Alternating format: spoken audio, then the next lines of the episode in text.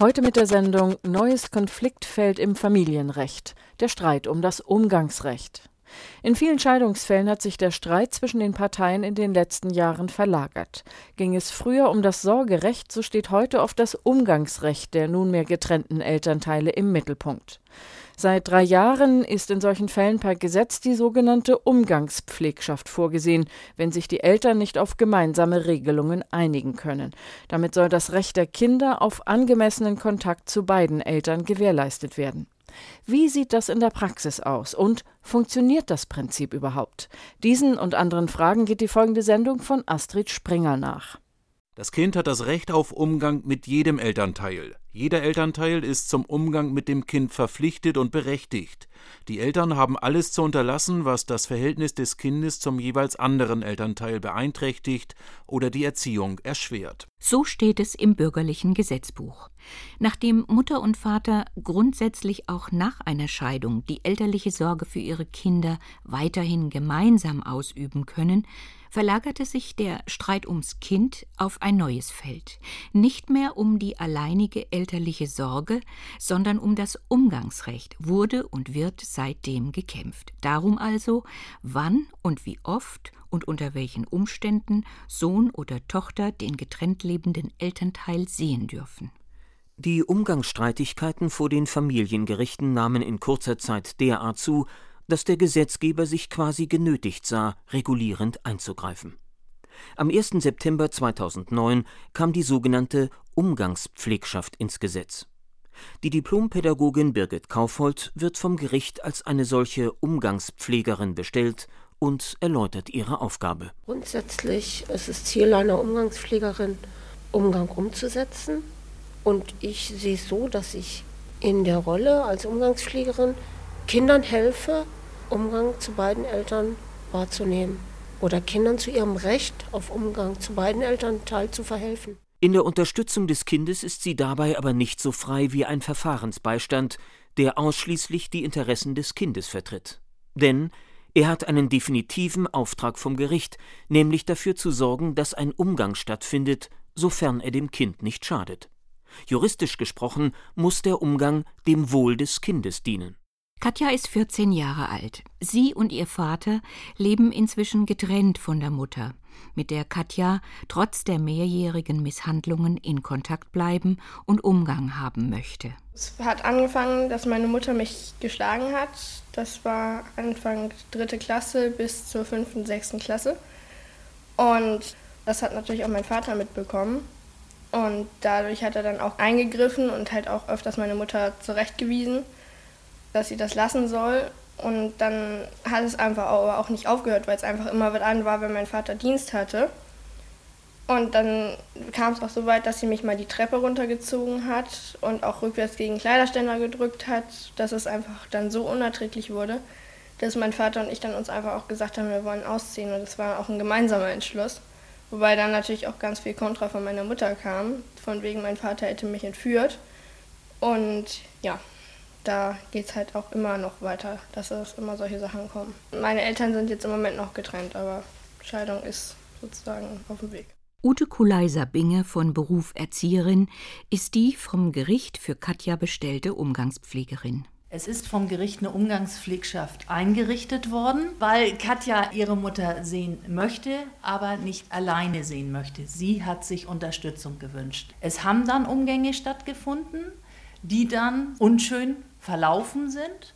Es haben viele Gespräche gemeinsam mit Katja und der Mutter und meiner Person stattgefunden, wo wir über den weiteren Verlauf gesprochen haben, der dann aber sehr häufig wieder von der Mutter abgeändert wurde oder nicht so eingehalten wurde ja, wie Frau Köhler-Sabine schon gesagt hatte, ich habe mir dann halt wirklich Unterstützung gewünscht, weil es alleine immer wieder eskaliert ist. Ich hätte vermutlich, also nicht wirklich Angst, aber ich hätte schon mehr Respekt gehabt und ich bin auch so ein Typ, der sich nicht wirklich traut, die Meinung dann wirklich im Endeffekt wirklich zu sagen. So wie bei Katja liegen auf dem Weg zu einem Umgang mit der getrennt lebenden Mutter oder dem Vater viele Schwierigkeiten. Die vielfältigen Probleme im Umgangsrecht beschäftigten in diesem Jahr auch den Deutschen Familiengerichtstag. Sabine Happ-Göring leitete den entsprechenden Arbeitskreis.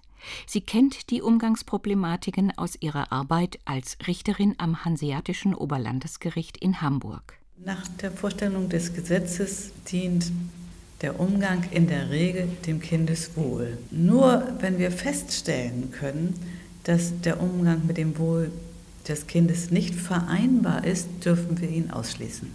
Die Feststellung ist aber schwierig. Manchmal ist es so, dass die Kinder uns berichten, sie wollen nicht zu einem Elternteil. Äh, dann ist aber trotzdem die Frage, ob es mit ihrem Wohl nicht vereinbar ist. Der Wille eines Kindes und sein Wohl sind zwei unterschiedliche Begriffe. Je älter ein Kind ist, desto mehr gehen die Gerichte davon aus, dass der Wille eines Kindes auch seinem Wohl entspricht. Je mehr wir den Eindruck haben, das ist der wirkliche innere Willen eines Kindes, desto stärker berücksichtigen wir es auch. Und zu der Punkt, ab dem es dann eigentlich wirklich überhaupt nicht übergangen wird, das ist so ab 13, 14. Da ist es dann selbst dann so, wenn man den Eindruck hat, dass das Kind aufgehetzt worden ist oder dass da irgendwelche wirklich sachfremden Erwägungen dahinter stehen dass wir es als so wichtig ansehen, den Willen des Kindes zu respektieren, weil es eben zunehmend ins Erwachsenenalter hinein wächst und weil wir auch Erwachsenen schließlich, also schon nach der Verfassung, es zugestehen, über das eigene Leben zu bestimmen. Bei größeren Kindern kommt hinzu, dass sie schon ihr eigenes Kinderleben führen und lieber den eigenen Freizeitinteressen folgen, statt die Wochenenden mit dem getrennt lebenden Elternteil zu verbringen. Sabine Happ-Göring. Zum Beispiel Kinder, die im Fußballverein spielen.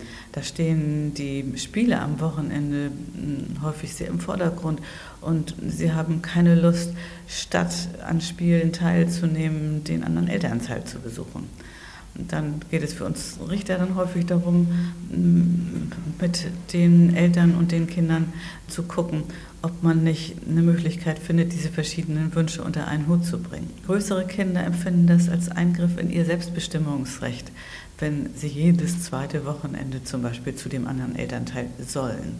Und dann gibt es natürlich auch die Fälle, in denen wirklich die Umstände beim anderen Elternteil schwierig sind, wo es eine neue Partnerin gibt, mit der die Kinder Konflikte haben, wo die Kinder sich auch schlicht und ergreifend nicht recht wahrgenommen fühlen. Also das ist sehr vielfältig. Besonders schwierig ist die Umgangsentscheidung bei kleinen Kindern. Gerade bei kleinen Kindern gehen wir aber davon aus, dass hm, sie häufig beeinflusst werden, insbesondere vom betreuenden Elternteil. Also wenn man sie fragt, geben sie häufig zunächst mal an, dass sie an dem Elternteil, das den Umgang sucht, irgendwas auszusetzen haben. Häufig berichten sie von Vorfällen aus der Vergangenheit, dass äh, sie vergessen worden sind, dass sie verletzt worden sind, dass der Vater sich ohnehin nicht um das Kind gekümmert habe. Manchmal sind es aber auch Vorfälle, die erkennbar nicht selbst erlebt sind, sondern die das Kind vom anderen Elternteil berichtet bekommen haben muss. Und je mehr wir den Eindruck haben, dass das gar nicht die eigene Wahrnehmung des Kindes ist, desto weniger sehen wir diesen Willen des Kindes als authentisch an. Es gibt auch die Fälle, in denen die Umstände beim anderen Elternteil schwierig und die räumlichen Bedingungen problematisch sind. Rechtsanwältin Ingeborg Eisele erläutert eine Umgangsentscheidung des Kammergerichtes Berlin, die in Fachkreisen auf viel Kritik stieß. Ein Beispiel für den von den Gerichten praktizierten Vorrang des Elternrechts vor dem Kindeswohl hat das Kammergericht im Januar 2011 geliefert, indem es angeordnet hat, dass ein Kind beim Besuchsberechtigten übernachten soll, auch wenn dieser beengte Wohnverhältnisse hat, kein Bett fürs Kind und in seinem Wohnbereich kalter Zigarettenrauch hängt. Diese Entscheidung ist nicht damit zu vereinbaren, dass international und national der Nichtraucherschutz für Erwachsene gerade in den letzten Jahren sehr stark gesichert worden ist und der Begriff Kindeswohl gehört in den Regelungskontext überhaupt der Rechtsordnung. Und das heißt, dass der Vater kein Umgangsrecht hätte bekommen dürfen. Dieser konsequente Blickwechsel weg von den Elterninteressen hin zu den Kindesinteressen ist neu und gewöhnungsbedürftig. Rechtsanwältin und Umgangspflegerin Birgit Beutel-Kurr beobachtet in ihrer Praxis Speziell bei den älteren Kollegen kommt es doch noch öfters vor, dass so wie früher das Ganze so kontradiktorisch ausgetragen wird auf der Streitebene. Gerade in Kindschaftssachen versuche ich immer möglichst wenig in die Schriftsätze reinzuschreiben. Der Schriftsatz muss an den Mandanten weitergeleitet werden. Dann wird der andere wieder total sauer und wenn da dann der Kollege hergeht und richtig schmutzige Wäsche in den Schriftsätzen wäscht, dann eskaliert der Konflikt anstatt dass man versucht, den Ball flach zu halten. Die eigentlichen Probleme aber liegen bei den getrennt lebenden oder geschiedenen Elternpaaren selbst. Umgangspflegerin Ute Kulei-Sabinge. Es ist einfach so, dass eine Trennung hochemotional ist. Die größte Schwierigkeit ist, den Eltern zu vermitteln, dass es hier um die Belange der Kinder geht und nicht um ihre eigenen oder ihre Partnerprobleme. Deswegen ist es ganz wichtig, dass viele Gespräche stattfinden müssen mit den Erwachsenen, um denen das möglichst klar zu machen, dass das das Problem ist. Und wenn dieser Knoten geplatzt ist, dann gehen auch meistens die Umgänge wesentlich leichter von der Hand. Bei Katjas Mutter ist dieser Knoten noch nicht geplatzt, meint die Tochter. Meiner Mutter ist es irgendwie nicht ganz klar, weil sie versucht es dann auch mal so hinzubiegen, wie sie es will. Und dadurch ist, dreht es sich eigentlich für sie mehr um sie als um mich und um unsere, unsere Beziehung zueinander. Und ja, das ist halt ein bisschen problematisch. Ob nach altem Recht um die elterliche Sorge oder nach neuem Recht um den Umgang gestritten wird, die eigentliche Schwierigkeit ist dieselbe geblieben, sagt Birgit Beutel-Kohr. Die Kinder wollen normalerweise beide Eltern. Wir haben oft das Problem, freitags sagt das Kind zur Mama, du, ich möchte nicht zum Papa, da ist langweilig und wir gucken nur fern und was weiß ich. Und Sonntagabend sagt es zum Vater, ich möchte eigentlich nicht zur Mama, die ist immer so streng und ich darf nur bis 8 Uhr Fernsehen gucken oder ähnliches. Und es geht darum, dass man die Kinder in den Mittelpunkt stellt und den Eltern klar macht, dass sie die Verantwortung für die Kinder haben, nicht das Gericht und auch nicht das Jugendamt. Wir wollen helfen, dass sie ihre Konflikte unter sich austragen und nicht die Kinder als Instrument für die Konflikte benutzen. Viele getrennt lebende bzw. geschiedene Väter und Mütter glauben nämlich nach wie vor, aus eigenem persönlichen quasi Elternrecht Umgang mit ihren Kindern beanspruchen zu dürfen. Diese Annahme ist falsch. Richterin Sabine Happ-Göring vom Hanseatischen Oberlandesgericht erläutert, warum. Das Elternrecht ist den Eltern verliehen, weil ihre Kinder ein Bedürfnis nach Schutzpflege und auch Entscheidungsgewalt haben. Das Elternrecht dient nicht den Eltern um ihrer selbst willen. Also es ist nicht etwa so, dass den Eltern das Recht zusteht, über die Kinder zu entscheiden, aus ihrer eigenen Bedürfnislage heraus. In der Praxis einer Umgangspflegschaft sind es sehr kleine Schritte, die viel Mühe und viel Geduld erfordern, um Kinder und getrennt lebenden Vater oder Mutter wieder miteinander in Kontakt zu bringen.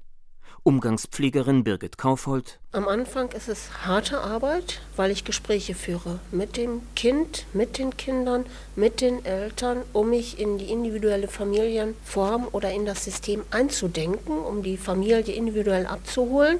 Dann gibt es eine Umgangsvereinbarung, die die Eltern unterschreiben. Und die ersten drei Umgangskontakte sind die wichtigsten letztendlich. Wenn die gut laufen, dann gibt es weniger Probleme in der restlichen Zeit und die Chance ist auch sehr groß, dass ich irgendwann auch beruhigt gehen kann.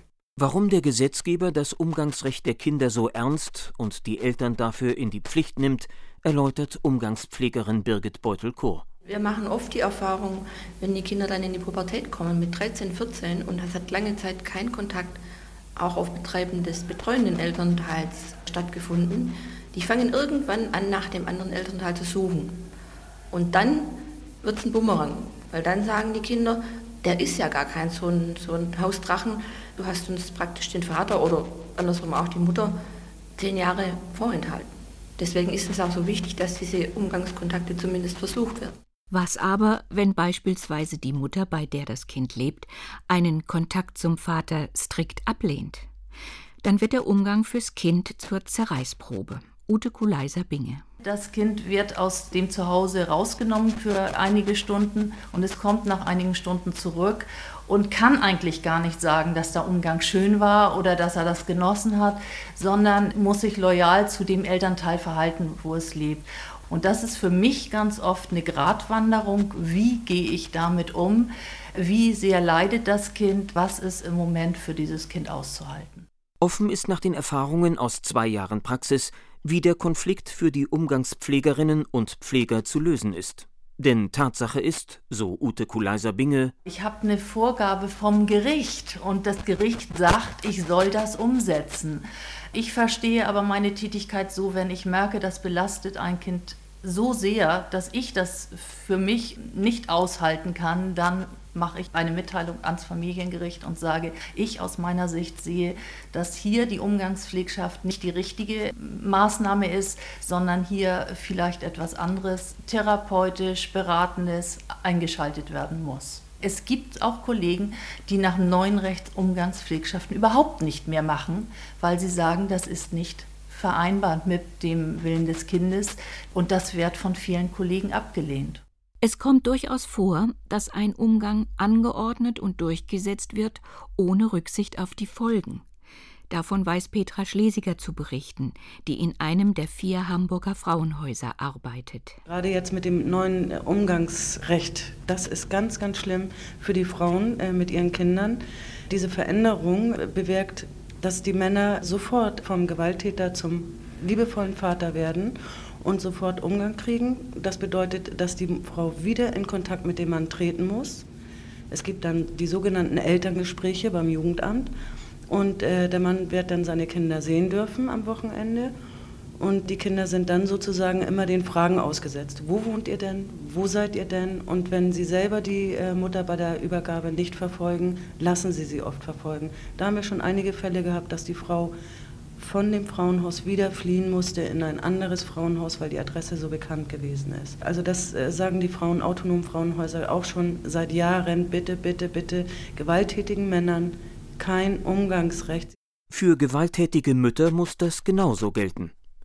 Die Mutter der 14-jährigen Katja hat immer noch nicht verstanden, dass es nicht um sie, sondern um die Bedürfnisse ihrer Tochter geht, wenn die sie sehen möchte.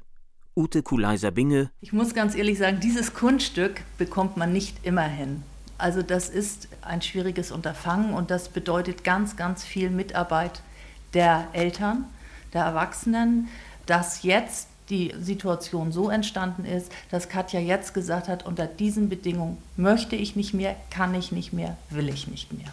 Manchmal ist eine Unterbrechung und das Respektieren vom Wunsch eines Kindes förderlich, um dann wieder neu starten zu können. Für alle getrennt lebenden Eltern besteht die große Chance, mit Hilfe von Umgangspflegerinnen und Pflegern die Verantwortung für das Wohl ihrer Kinder wieder selbst zu übernehmen. Doch dieses Umdenken geht nicht von heute auf morgen. Umgangspflegerin Birgit Beutel-Kurr. Diese ganze Entwicklung ist im Prinzip ein gesellschaftlicher Prozess, der seine Zeit braucht. Die Eltern oder die Bevölkerung muss irgendwann lernen, dass wir, gerade wenn es um Kinder geht, nicht mehr diesen kontradiktorischen klassischen Streitprozess führen, nämlich einer sagt A, der andere sagt B und der Richter, der da vorne sitzt, entscheidet dann, sondern dass sie die Verantwortung haben und ihr Problem mit Hilfe von den anderen selber lösen müssen. Es kann eigentlich nichts Blöderes geben, wie dass ein Richter, der sie vielleicht ein- oder zweimal gesehen hat und die Kinder vielleicht einmal oder auch gar nicht, dass der ihnen sagt, was sie am Samstagmittag um 16 Uhr zu tun haben. In der Reihe Das Forum hörten Sie Neues Konfliktfeld im Familienrecht, der Streit um das Umgangsrecht, eine Sendung von Astrid Springer, Redaktion Susanne Gommert. Sie finden diese Sendung jetzt auch in unserer Mediathek und zwar unter ndr.de-info.